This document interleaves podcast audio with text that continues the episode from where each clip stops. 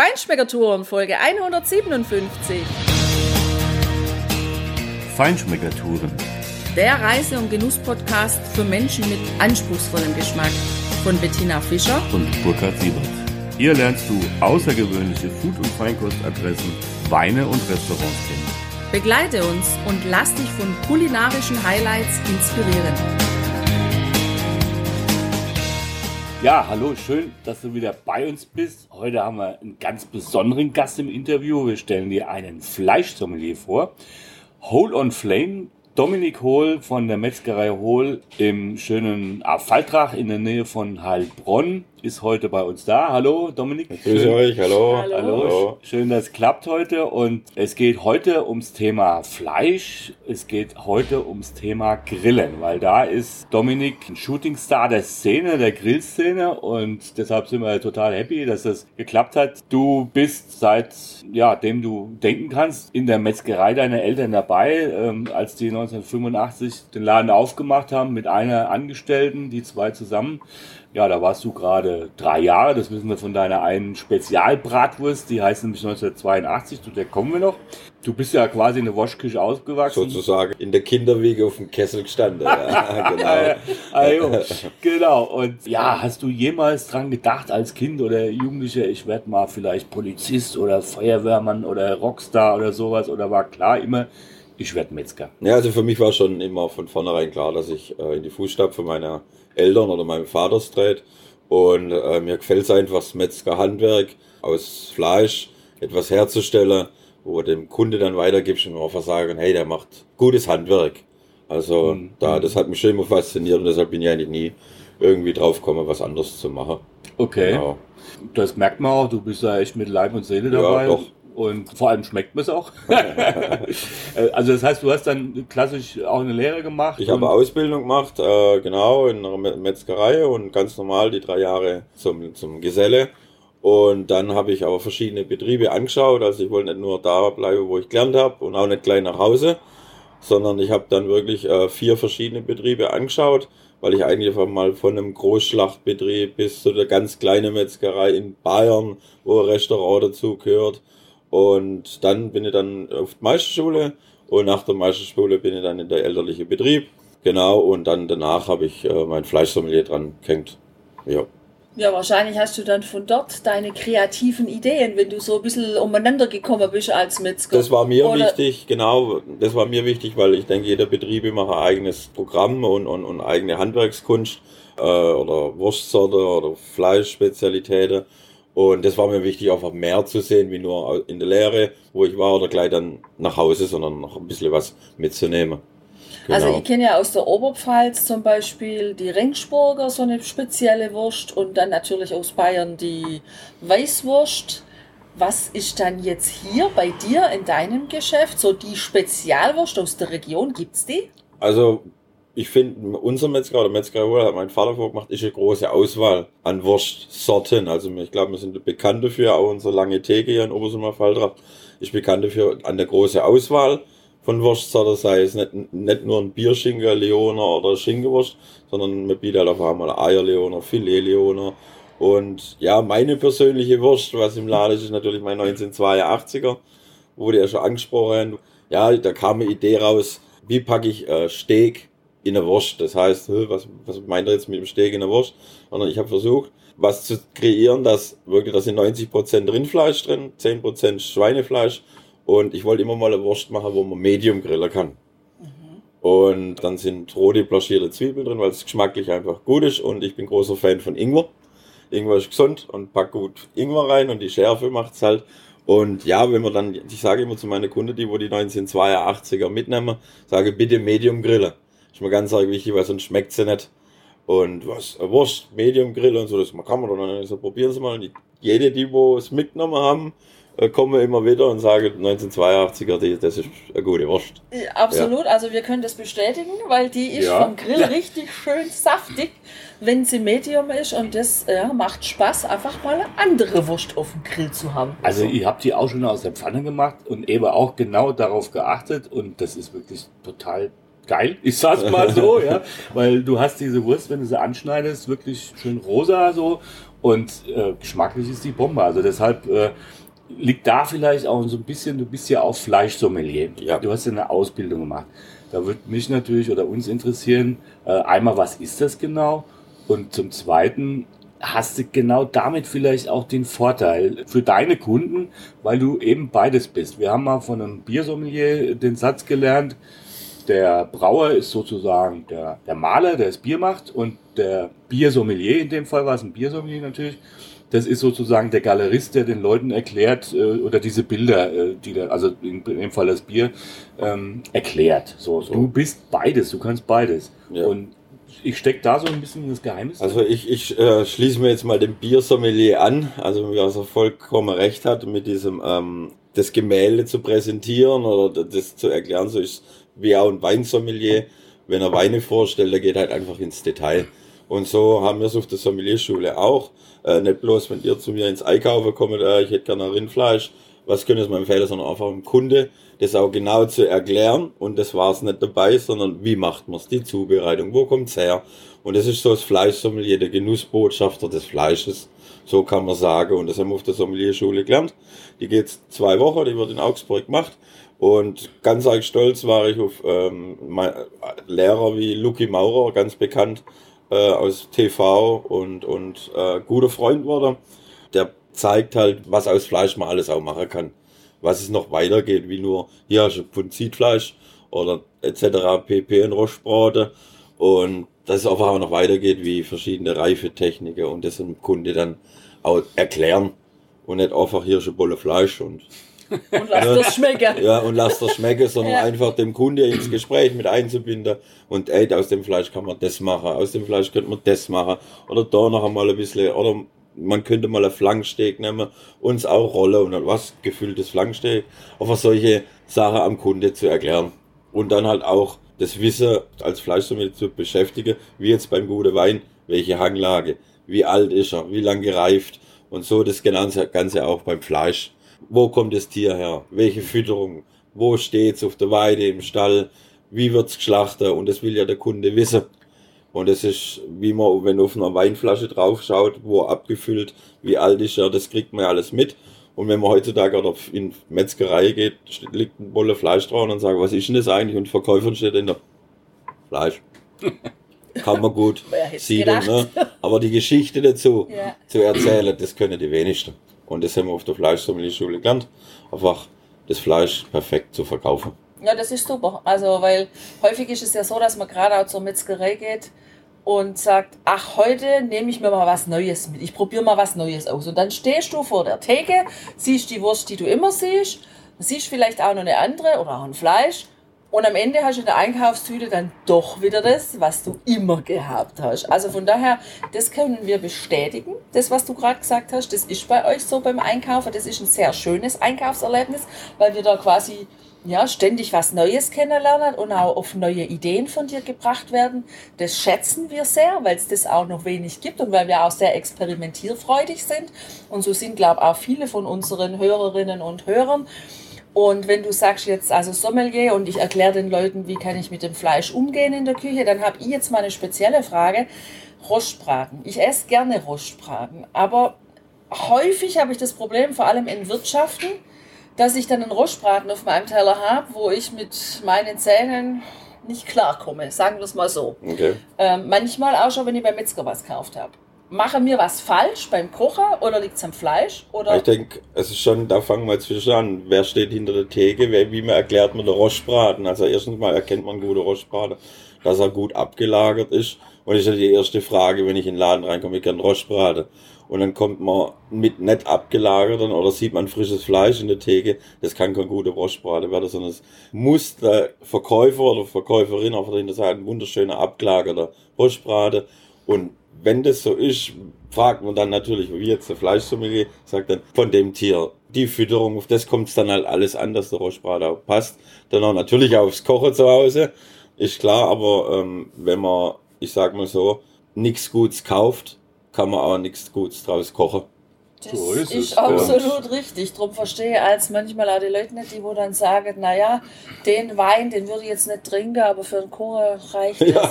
Also wir leeren auch ein Barolo in der Soße, weil Ja. ich möchte auch, dass die Soße gut So ist, schmeckt. genau. Schlechten Wein Ja. Das kriegst wird du nachher kein gutes Aus. Säsle, dann heißt Genau, ein Säsle. genau.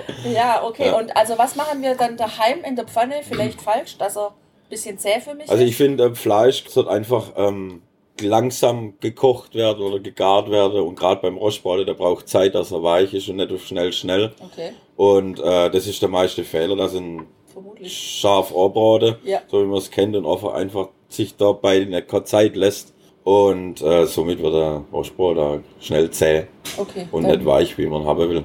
Ne? dann werden wir den nächsten auf jeden Fall, dem werden wir mehr Zeit geben und eine gute Flasche Rotwein dabei. Ja, aber wenn wir das Fleisch hier mitnehmen, dann, dann stimmt schon mal die Grundvoraussetzung. Absolut. Ist, Und wenn ich ein gutes Fleisch habe, kann ich auch gut damit umgehen. Das, das ist ja klar, logisch. Ne? Ja. Nochmal zurück, äh, vielleicht auch zu, zu eurer Wursttheke, also die ja in der Tat sehr experimentierfreudig, sehr vielfältig ist, von, von scharf bis, bis mild, bis querbeet, bis, äh, also die eine, wie heißen die, ähm, die, die Rollbratewurst zum Beispiel, also wirklich... Zigeunerbauchrolle und Spießbrate Genau, oder so. den, ja, den Schinken mit dem Spargel, den du Ja. letztens hattest. Also wirklich richtig ausgefallene Sachen, super schmackhaft. Wenn man, ich sag mal, so die ganz normalen Klassiker nimmt bei euch, also eine rote Wurst, ein Fleischkäse, irgendwas, die schmecken auch hervorragend gut. Die sind auch besonders. Also das kann für euch ja nicht einfach nur so ein langweiliges Brot- und Buttergeschäft sein nebenher, sondern ihr macht ja damit auch was Besonderes, oder? ich Ja, das das ist, also ist halt, man, ähm, der Mensch ist ja so, wenn er was kennt und es ist gut für Funde, dann behält er das auch bei, ne? Aber ich habe ja, ihr habt mich am ersten, also in der ersten Frage Frage gestellt, ob du schon immer Metzger werden wolltest. Und das ist ja das, warum der Metzger so interessant ist. Du kannst Rad nicht neu erfinden. Weil das Metzgerhandwerk war schon immer so und Wurst wird so hergemacht, aber man kann es halt auch anders machen. Und das ist das, was mich fasziniert. Natürlich brauchst du eine Knackwurst oder einen Fleischkäse in der Theke, weil dem Kunde einfach, jawohl, Fleischkäse hat schon immer geschmeckt, schmeckt mir, habe ich alles Glas King gekriegt, behalte bei. Ich möchte halt gern, man kann noch mehr draus machen, wie mal ein Chili-Fleischkäse oder Pizza-Fleischkäse mit Einlage und so, einfach mal was anderes. Und das sind, sind mir bekannt, hat mein Vater schon vorgelegt, mache ich auch weiter, aber die Vielfalt. Man kann mehr draus machen, wie nur ein feiner Fleischkäse oder äh, ganz normale äh, Leoner, sondern einmal äh, Eier rein oder ähm, was wir, Bärlauch, einfach was gerade so Zeit ist. Ich finde nicht Wurst, Buttergeschäft, sondern das gehört dazu. Metzger leben auch vom Wurst machen und nicht bloß vom Fleischverkauf. Und da kann man sich dann schon großartig ausleben. Und das gehört ja auch dazu. Wer das nicht macht, ist stehen bleiben. So würde ich jetzt sagen. Ihr habt ja da auch ähm, hinter eurer Theke eine ziemlich große Auswahl an diesen getrockneten Würsten. Also in, ja, was ist das? Braun, Rot und Schwarz. Was hängt da? Was ist da Besonderes dabei? Also was wir halt machen, sind ja die, natürlich die ganz normale Pfefferbeißer. Da kommen halt auch immer andere Ideen, wie zum Beispiel mein Vater hat den Trollinger Zipfel kreiert. Die Idee mit Okay. äh, Wurst und dann, was passt dazu, der Wein mit rein und so, der sogenannte Trollinger Zipfel. Äh, da wir ja Weinregion sind, bietet sich's an und so mein Vater bekannt wurde mit dem Trollinger Zipfel, das ist auch mal was anderes. Oder wie man jetzt aussieht an der Theke gerade, Wildzeit, wir sind beide Jäger, mein Vater und ich, machen halt dann auch viel aus Wild, weil Wild auch ein geniales Fleisch ist, direkt vom Jäger aus dem Wald und machst da Pfefferbeißer oder Wildbratwurst draus. Ja, das ist so die Vielfalt, ne, was man Ja, das Haben. ist schön. Das ist Ja. wirklich schön. Ja. Ja, da gibt's schon richtig besondere Sachen und du bist auch ein Anhänger der sogenannten Nose-to-Tail-Philosophie. Was ist denn das genauer? Äh, Sagst du mal aus deiner Sicht für unseren Hörer, äh, was ist da auch der Vorteil für deine Kunden und wie setzt du das Ganze um? Also ich finde Nose to Tail, so wie es ja sagt, von der Nase bis zum Schwanz, ähm, das Tier hat gelebt, hat gefressen und stirbt eigentlich für uns. Und ich finde, es hat an dem Tier auch keinen Abfall geben, sondern es hat alles verwertet werden, was es eigentlich hergibt. Wie angefangen, ob Kocher oder Griller, man kann alles benutzen. Also ich bin zum Beispiel großer Fan von einer gesmokten Rinderzunge. Oder wenn man mal Schweinemaske kennt, man kennt ja Schweinemaske immer nur abkocht als Kesselfleisch, sondern nee, und ich packe auch mal gern äh, einen Rüssel auf den Grill und smoke und ist auch sehr oder sehr schmackhaft oder eine schwarze Wurst einfach mal auf den Grill zu legen und mit Meerrettich und einfach so wie das Blut dann langsam warm wird und wieder auf dem Grill und ist ein kleiner Appetizer so als Vorspeise, äh, warme Blutwurst mit Krähen oben drauf, sehr lecker und oder ein sous gegrillter Ochsenschwanz und das nachher gegrillt, also gibt tolle Sachen und ich finde das Tier hat gelebt dafür und das sollten wir alles mal verwenden dafür und nichts wegschmeißen, sei es ein aufgesägter Knochen und den Knochen das Mark auskratzen, dass man auch richtige Markglösler machen kann. So, das finde ich wichtig. Das ist so das From Noise to Tail, ein gegrilltes Herz, wer macht denn sowas, ne? Ich also, das weiß ja, ich nicht, du also, wahrscheinlich. Ja. dann kenne ich aber auch niemand. und ich finde, das gehört halt nicht einfach nur als Kesselfleisch, sondern auch mal auf die Idee kommen, was könnte man auf der Grill legen oder was in der Kochtopf. Ne? Und es darf halt einfach keinen Abfall geben, weil das Tier ist für uns gestorben und ja, wir wollen es essen. Das finde ich schon Und dann sollte man auch ja. alles, ja, äh, ja. Und äh, ja, genau, das ist schon das neueste Tail-Denken. Ne? Ja. Also wir kennen das aus Island, da werden Schafsköpfe gebraten, gegrillt, serviert. Das ist dann eine Spezialität. Wir selber haben uns da nicht rangetraut und wir hatten einfach auch gar keine Zeit mehr. Aber weil du jetzt gerade gesagt hast, ich lege mir dann mal so ein Schweinerüssel auf, auf die Grill. Das hatte ich jetzt so, also habe ich so ein Bild vor mir. Ich sehe den Grill und die Schweinenase die mich da anguckt. Und also von einem lebendigen Schwein weiß ich ja, ist die Nase immer so leicht schwartig, genau, ja. genau. Und wie und ist das dann, wie schmeckt sie Kann wird warm, ja, sie wird warm und dann das gleiche leichte Raucharoma vom Grill und ist schön serviert mit Meerrettich und einem, und einem guten Rotwein dazu. Also das ist ein guter, gutes Geschmäckle, was und, man und hat. Und das ist nicht zäh? Nee, das kaut man dann schön, wird schön butterweich. Durch das, dass es ja Schwarte ist. Ne? Ja, okay, Und ja, oh, wird ja. es ja weich. Ja. Echt ein gutes, also gutes Bissaroma und hat man gut geschmeckt, der Salz und Pfeffer drüber. Ja. Gut, jetzt bist cool. du natürlich Metzger, das heißt, du kommst an die Schweinenase. Was ich mit mir als Kunde kann, bitte Vorbesteller, natürlich. Das geht? Natürlich. Ah, geht okay. alles. Also ich finde das ja wirklich beeindruckend, ähm, diese Philosophie, weil also sie ja auch ethisch und moralisch wirklich völlig absolut in Ordnung ist, weil ich sag mal, naja, der Durchschnittskunde oft ist ja auch viel dahin gezogen worden und er hat sich hinziehen lassen nach dem Motto, ja, es gibt halt Filet und es gibt halt irgendwelche anderen, ein paar Stücke und, und das war's. Und ja. der Rest wird halt nicht, ja, normal schon lange nicht mehr verwandt und deshalb, klar, ist das erstmal etwas ungewöhnlich, es ist nicht nur vom Anblick oder so, aber ich habe auch tatsächlich mal von einem, einem, ja, das ist doch einer von diesen Sterneköchen aus Stuttgart, der auch viel gereist ist und Kulinarik überall probiert hat. Der hat da in seinem einen Buch auch gesagt, auch in Bezug auf Island so, dass eigentlich von jedem Tier so Kopffleisch mit am besten ist. Ja. ja. Und ja, also das ist halt interessant. Man muss sich wahrscheinlich dran gewöhnen. Natürlich, es muss man ja ans Essen, wenn man jetzt dran denkt, oh, ich muss ein Herz essen so dieses im Kopf denken, oh, ich esse jetzt Herz, aber wenn man es mal probiert hat und es richtig zubereitet ist und, und dann wird man da schon Geschmäckle drauf bringen. Ne? Also man muss es halt natürlich mögen, ganz klar.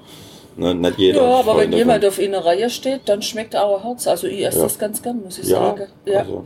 also. klar, es muss schmecken und wenn, wenn du es dann probiert hast und, und es, das kommt auch so. Also das kann ich mir durchaus vorstellen. Man muss es halt dann mal machen, aber mir ist äh, irgendwann habe ich Martina, hast du glaube ich noch irgendwo Lunge oder saure Niere oder sowas gegessen und ich habe es dann einfach mal probiert, weil ich es gar nicht so richtig wusste. Das Aber es hat mir, ja, ja, ich weiß. Saure Niere. ja. ja. So, oder also, in Österreich das Beuschel oder auch in, in, in genau. Regensburg genau, das, das Beuschel mit dem Semmelknödel. Das, das finde ich total lecker. Ja. Apropos Fleisch, habe noch eine Frage. Das finde ich jetzt klasse, dass ich mal so einen richtig coolen Metzger da am Mikro sitzen habe. In der Toskana in Umbrien in Marken. Da gibt es das Chianina-Fleisch. Das wird hoch gelobt und ist auch echt teuer. Aus dem Piemont kommt es Fasona. Aus Japan das Kobe. Was kommt von hier? Ich finde, ähm, gerade die Rasse, was du jetzt mal, sind ja Rassen, bekannte Rassen äh, ähm, aus dem Ausland. Es ist ein, finde ich, ein Hype. Weil wir sind Deutsche, wir Deutsche hängen genauso tolles Rind auf unsere Weiden stehen natürlich, es gibt wie Deutsche, die auch äh, Wagyu selber züchten, aber Kobe halt hier züchten. Äh, es muss nicht aus China kommen, aus Japan, sondern man kann es hier natürlich auch groß werden lassen. Und ich finde, wie man sagt als Schwab, bleibt da, wo der Rettich wächst. Warum soll ich mir Fleisch aus dem Ausland kommen lassen? Oder es ist ja meistens ETK, weil es aus dem Ausland kommt, also tiefkühl. Ich will doch frisches Fleisch und gehe zum Metzger meines Vertrauens, der wo mit dem Bauer zusammenarbeitet und dass ich, dass ich auch weiß, wo das Fleisch herkommt. Ich weiß ja nicht, wie ist das Kobe im Japan gestanden, was kriegt es zum Füttern, weil ich habe ja gar keinen Kontakt mit den Bauern. Und dann kommt ihr als Kunde, ja Dominik, sag mal, äh, du verkaufst ja Wagyu-Fleisch, was hat denn das zum Essen? Ich so, äh, kann ich euch eigentlich, natürlich ist es geschmacklich super, aber was, wie das gelebt hat oder etc., kann ich euch nicht sagen. Und das will ich nicht, sondern ich will regional bleiben, wo kommt mein Fleisch her? Hier ländlicher Raum, da stehe ich dahinter und ich habe einen Kontakt zum Bauern, wenn sie mir sagen, hey, oder zu meinem Händler, wo ich mein Fleisch auch beziehe, ich habe hier 14 Jahre alte Kuh, Schlachter, willst was? Und ja, von welchem Bauer? Und dann weiß ich, wie es gestanden ist, was für Futter. Und das ist mir wichtig. Und das kriegt dann nachher auch der Kunde zu hören. Und der ist dann, geht doch dann auch gut heim mit einem guten Gewissen, ja, ich habe Fleisch von hier aus Deutschland und habe was Tolles auf dem Teller, Qualität auf dem Teller und es muss nicht aus dem Ausland kommen. Jetzt habe ich gerade aufgeschnappt, ich habe eine 14 Jahre alte Kuh geschlachtet. Ist das dann eine alte Kuh mit dem zähen Fleisch oder Na, was kann ich mir da vorstellen? Da kommt dann das Thema mit dem Dry Age und der Raum äh, 14 Jahre alte Kuh ist natürlich da, die hat schon ein äh, bisschen was gearbeitet in ihrem Leben. Junge Bulle, ein Jungbulle, wenn ich so sehe, wenn die hm, Supermärkte Jungbulle verkaufen wollen und Dry Age super abgelagert und dann denke ich, mager, kein Fett drin das kann gar nicht funktionieren. Das macht in der Pfanne, biegt sich das Fleisch nach oben und, und verliert Wasser ohne Ende. Äh, kann nicht funktionieren. Ich finde äh, Rindfleisch, gerade ich bin ein großer Fan von der Ferse und natürlich auch von der Kuh. Die steht, die haben was gearbeitet, sind anstatt ein Jungbulle zwölf Monate, sind sie 24 Monate alt, also zwei Jahre. Die fressen auch. Und dann kommt das Fett, nicht wie bei einem Jungbulle außen drauf, sondern innen rein. Und das wollen wir ja für den Geschmack. Rindfleisch, Fett ist wichtig und geschmacklich natürlich Geschmacksträger. Deshalb die 14 Jahre alte Kuh stand, hat was gearbeitet, ne? die hat aus gut Muskelfleisch, Fett aufgebaut, Fett mit da drin, wo wir es hinwollen. Und dann kommt das Dry Aging, man, äh, in, in der Raum, man lagert es gut ab, lässt faulen noch ein bisschen außenrum, schneidet das Verfaulte natürlich alles weg. Deshalb ist Dry Fleisch auch so teuer. Und danach haben wir wirklich qualitativ äh, tolles Fleisch auf dem äh, Teller. Und man kennt die Spanier, die sind, sagen Oma-Kuh dazu oder das sogenannte Chuguchu-Fleisch, also die alte Kuh. Ne? Und so, ich habe mal äh, das beste Steak der Welt angeschaut und da ist es ja wohl die Chuguchu-Kuh als das beste Fleisch der Welt gekürt worden. Und die sind ja fast bis zu 15, 16, 16 20 Jahre alt. Ja. ja, ist interessant. Also offensichtlich ist es auch bei den Tieren dann so, wie beim Wein und bei anderen Lebensmitteln, was lange gut kultiviert wird bei den Tieren dann einfach was wirklich Zeit und Platz hat und Ruhe auf der Weide, das Gras fressen zu können und so weiter, entwickelt sich nachher als ja, Top-Produkt sozusagen. Also ich fand es jetzt schon mal bis hierher super spannend. Wir haben schon mal ganz viel erfahren über Fleisch. Und ähm, ich möchte unbedingt mit dir weitermachen. Ich möchte mehr von dir wissen. Deswegen, du, lieber Hörer, liebe Hörerin, Schalt auf jeden Fall nachher in unsere Folge 2 ein, also oder später, wann auch immer du Zeit hast. Wir reden nämlich jetzt noch mit dem Dominik über Grillen, über sein wahnsinniges Fachwissen über Grillen. Welches Fleisch lege ich wie auf den Grill? Was kann ich dazu kombinieren? Wie lange muss ich es drauf lassen? Grill ich es direkt? Grill ich es indirekt? Also da gibt es tausend Fragen und man kann beim Grillen viel falsch machen, aber auch vor allem viel richtig machen. Und jetzt, ja, sagen wir an dieser Stelle mal Tschüss, freu dich auf die nächste Folge. Ja. Und bleib wie immer gesund und lass es dir gut gehen.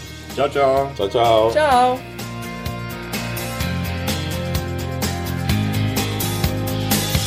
Hier endet dein Genusserlebnis noch lange nicht. Komm rüber auf unsere Homepage feinschmeckertouren.de und schau dir die Bilder zu unserer Show an. Dort findest du auch wertvolle Links zu den heutigen Empfehlungen. Verpasst keine Neuigkeiten mehr und trag dich am besten gleich in unseren Newsletter ein. Wir freuen uns auf deine Anregungen für weitere Episoden und einen regen Austausch mit dir. Viel Spaß beim Genießen, denn du weißt ja, wahrer Reichtum besteht nicht im Besitz, sondern im Genuss. Deine Feinschmecker Guides Bettina und Burkhard.